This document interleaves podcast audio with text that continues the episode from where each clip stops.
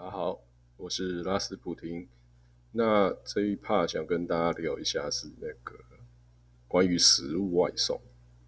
那我想，嗯，近两近两年啊，那也就是所谓的二零一九跟二零二零年，那应该是说食物外送产业最蓬勃发展的一段时期哈。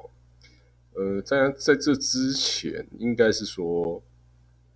各家都还是各品牌有各自己的那个外送服务嘛，比如说比较知名的像麦当劳啊、肯德基啊，然后还有一些披萨店，对不对？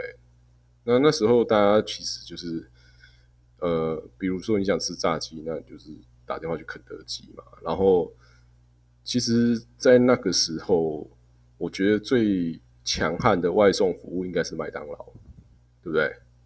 因为那时候就是可以看到麦当劳它的从点餐，然后到整个外送时间哦，都好像是让大家蛮满意的。然后加上麦当劳的餐点的特性，好像也还蛮适合做外送的这样子。啊，所以说在那之在之前，其实就是呃各品牌的业者各自努力去建构它的。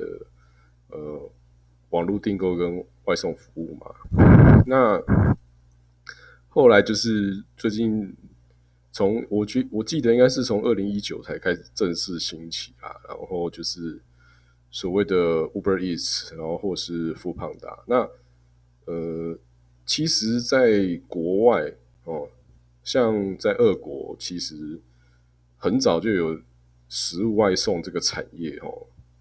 蓬勃发展的啦，哦，像至少俄罗斯至少有两三个那个食物外送平台，早就已经在那边送的下下脚了。那这时候就其实有时候就看出一点，说其实台湾可能哈，或者说我们台湾人不要把自己看得太先进哈，因为有时候一些这种新兴产业的发展跟布局哈。可能在台湾人的一些思维上，哦，就会显得比较慢速一点，对不对？那所以我才说，可能像俄国那个 Yandex f 啊，或是一些那个绿色鸵鸟啊，早就已经在好几年前就已经开始在到处跑了。那台湾人一直到最近最近哦，近这这两年才开始有，而且也不是本土品牌嘛，对不对？那。不过概念上来说呢，它总算还是看起来是正式在台湾市场站稳了脚步哦。那我个人的感觉是说，食物外送它最对于一个消费者角度而言，它是很方便可以去让挑选的哦。那姑且我先不论他说他在那个选项呈现方式跟顺序。是不是有依照跟各个业者收钱的 收钱的金额？当然，如果我不知道会不会因为说我可能呃可能有多缴一点钱，然后我的我的我的顺序会可以往前摆。当消费者在呃搜寻特定食物的时候，这我不知道。但是我认为它确实带给消费者很大的便利。毕竟呃我点了什么，我马上可以看得到。哦，那以前可能我们甚至去一些呃小吃店啊，或是路边的餐厅啊，你可能只有看到名称，你根本那个什么样子都没看到哦，你只能看价格跟名称去点它，去猜它说长什么样子。那也因为这样子，其实我觉得会让大家会比较勇于勇敢去尝试一些可能新的店面啊，哦，对不对？比如说你今天卖个越南河粉啊，那根本就没有人知道你啊！但是你就是在这些食物外送平台上面上架，把把照片贴好嘛，对不对？啊，当然你也不能做太太超过的那个图片炸欺嘛。啊，就是你只要做的不要太超过哦，那消费者看到你的照片喜欢，哎，他就下单了。即使他从来没有到过你的店面去看过那个实际实际物长什么样子嘛，对不对？所以我说，呃。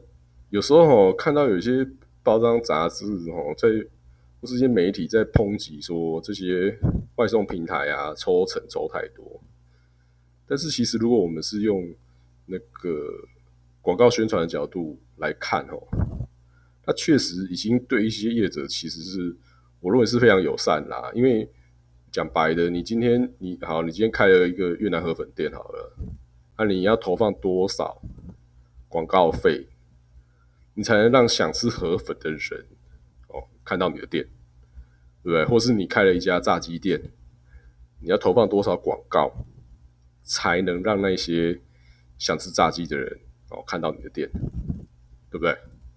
就是我们所常常说的所谓的呃精准投放嘛，对？但是，嗯，如果你用把呃广宣的成本哈和那个物流成本合在一起看的时候，其实我觉得他说人家说，我觉得抽个二三十帕，其实我甚至三四十帕我都觉得还好啦，对不对？毕竟很多人根本根本压根儿都不知道你的店，对不对？啊，当然有人会批判啊，说啊，万一做起来怎么办？是，然后是不是人家就一直抽很多？但是，呃，我必须说啊，如果你没有这个平台，你没有加入这个平台，啊，你是觉得会有很多客户看到你的店吗？啊，当然，我我觉得不排除有些名店可能他自己熬熬熬五六年，然后可能就会成为呃排队名店嘛。当然，我们心知肚明啦，那种。九十九十分以上的店哦，其实，在市面上其实根本就，我认为可能不到六成啊，哦六不知道六趴不是六成哦，连六 percent 都没有啊，大部分都是普普通通，它可能就是有些是水准之上，有些是价格非常优哦，东西也但是没有说非常好吃啊，像这样子的时候，我我认为平台业者多抽一点，其实你就当做是他帮你多接单嘛，对不对？那啊，我就讲了啊，如果你觉得被抽太多，你可以不要加入嘛。你自己做广宣，你觉得可能经营到一定的人人脉，然后你自己做广宣，说，哎，我不要，我要自己送，我自己养我自己的人，自己送，对不对？啊，我跟你讲啦，台湾老板一定会觉得说，啊哦，我这样还要多多请哦两三个人应付这个尖峰时期的单啊，平常非尖峰时期，我这些养这些人又要干嘛，对不对？台湾人很多惯老板啊，那。所以我才说哈，呃，外送服务这件事情，食物外送服务这件事情，呃，我认为它是一个改变有点产业革命的餐饮产业革命的一个新武器，哦，对不对？啊，比如说你你开一个饮料店，你也不用不用再聘两三个那个外送小弟嘛，对不对？啊，你你只聘一个外送小弟，我跟你讲，你也不用接单啊。那因为这个单子根本就是接没办法接，好不好？人家订你的应该要等很久，所以才说这是一个很特别的东西哈。我觉得外送平台它是我认为对于刚起步哦，或是规模没有大如像哇那个麦当劳、肯德基这种旗舰型企业的时候，我觉得它是对于一个店哦，你不是连锁集团的那种店。是一个非常有利的平台。那这个同时哈，我也必须讲啊，那它所以它对于消费者其实是非常帮的的帮助。那同时，我认为更大的帮助是对于呃消减失业人口这件事情呢，也是有正面的意义啊，对不对？毕竟，嗯，这是它就像物流业者嘛，而物流。就是很重要啊！啊，你你你当然是拼它的那个嘛，那个运送效率嘛，对不对？啊，然后但是你只要骑的一台好车，或是你开你很会开车，那你就可以好好的把这件事情做好，对不对？那这样就代表说，呃，万一不小心，哦，你你待的公司可能公司突然倒掉了，哦。在这波疫情下倒掉了啊，就像有些旅游业，可能有些人也是无薪假，那他们就可以很快的上手啊。虽然我认我认为，呃，食物外送可能很难成为一个正职啊。我觉得有时候广宣是讲的太夸张了啦，说什么月薪什么七八万，我就 我是觉得说，呃，我认为它是一个保底啦，就是说让你至少不要。饿死哦，然后有一个一定基础的生活水准，就这样。那但是也不可能赚大钱啊，这怎么可能是这种？就讲做物流业怎么可能会做赚大钱？你就想他是做货货运嘛，对，开开大卡这样子。所以它其实呢，我认为，因为它吸纳了，它可以瞬间吸纳失业或是五星加人口哦。那我认为它对于社会的稳定性帮助是非常大的哦，甚至我认为，嗯，短期内很难出现类似的产业可以对社会有这么大的正面帮助哈。那刚刚都提了，对消费者而言是很好用的嘛？那对餐饮业者也是很大的广宣帮助嘛？那对于社会呃稳定哦，吸纳一些那个失业或是无薪假人口也有正面的帮助。那它它的坏处是什么？呃，我认为第一个坏处就是最大就是它可能会破坏店面市场。你懂我意思吗？就是说，因为它是不需要有一个实体店面嘛，对不对？你即使在一个一个摩托车不叫没办法停很多台的路边啊，你但是你东西做得好，那那个外送员东西拿了就走嘛，临停也不用停几秒几分钟，哎，那你这样生意就做起来了，对不对？原本那个可能因为平常不好。没办法停，不好停车，或者不好停摩托车，那你那个店面价值就没办法那么高嘛，对不对？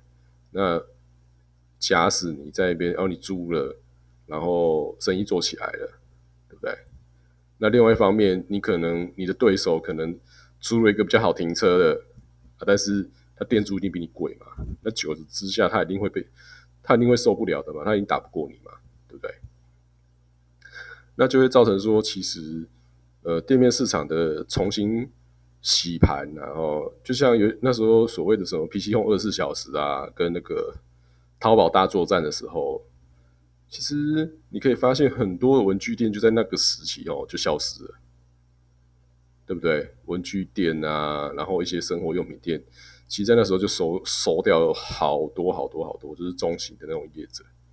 啊，因为嗯，你要干嘛？你要你要想买点什么东西，你就单下一下，然后人家就帮你包一包，然后装好纸箱，好好的放在你那个，你警卫就帮你代收了。你有空再回去拿，你根本不用自己跑一趟嘛，对不对？那食物因为它有一个时效性在，对不对？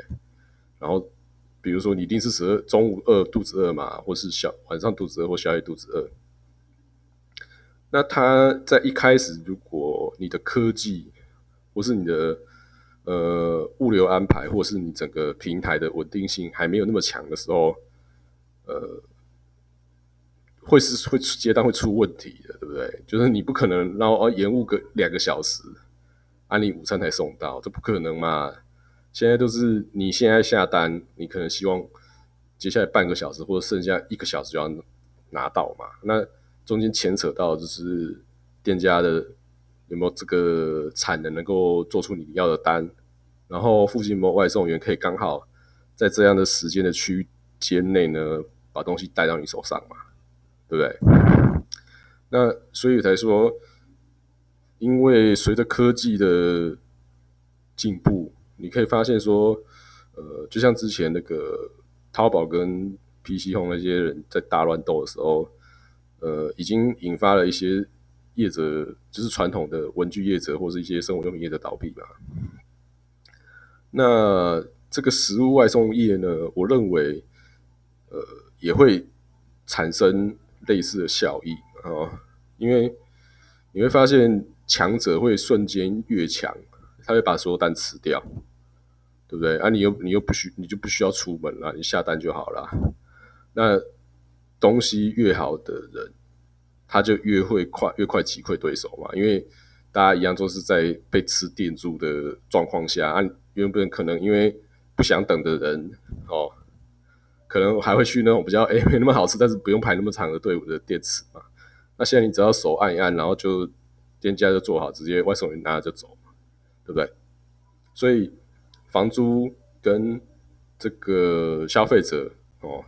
之间会形成一些奇怪的嗯互动式的调和吗？是这样讲吗？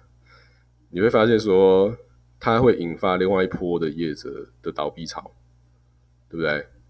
那这也是为什么我一直认为说，其实哈，有时候不要看台湾，你其实大家应该要先看一看国外发生什么事情，然后有哪些新兴产业已经发已经进行了哦。就像这种外送，呃，俄国或者是一些欧美国家早就已经开始干了啊。中国大陆更不用讲哦，他们也是做的蛮蛮火热的嘛，对不对？呃，在那时候台湾什么动静都没有，对不对？那这也是给大家一个反思啊，就是说，其实你会发现很好用的东西在台湾不一定会很快上发生哦，对不对？就像就是比如说像 Uber，就是大家看新闻就知道被弄成什么样子嘛。那加上这次食物外送这些事情，那我要说的是，科技呢跟实力呢，终究会跨过一些障碍，那只是。我们没有选对边站而已。好，今天聊到这边，拜拜。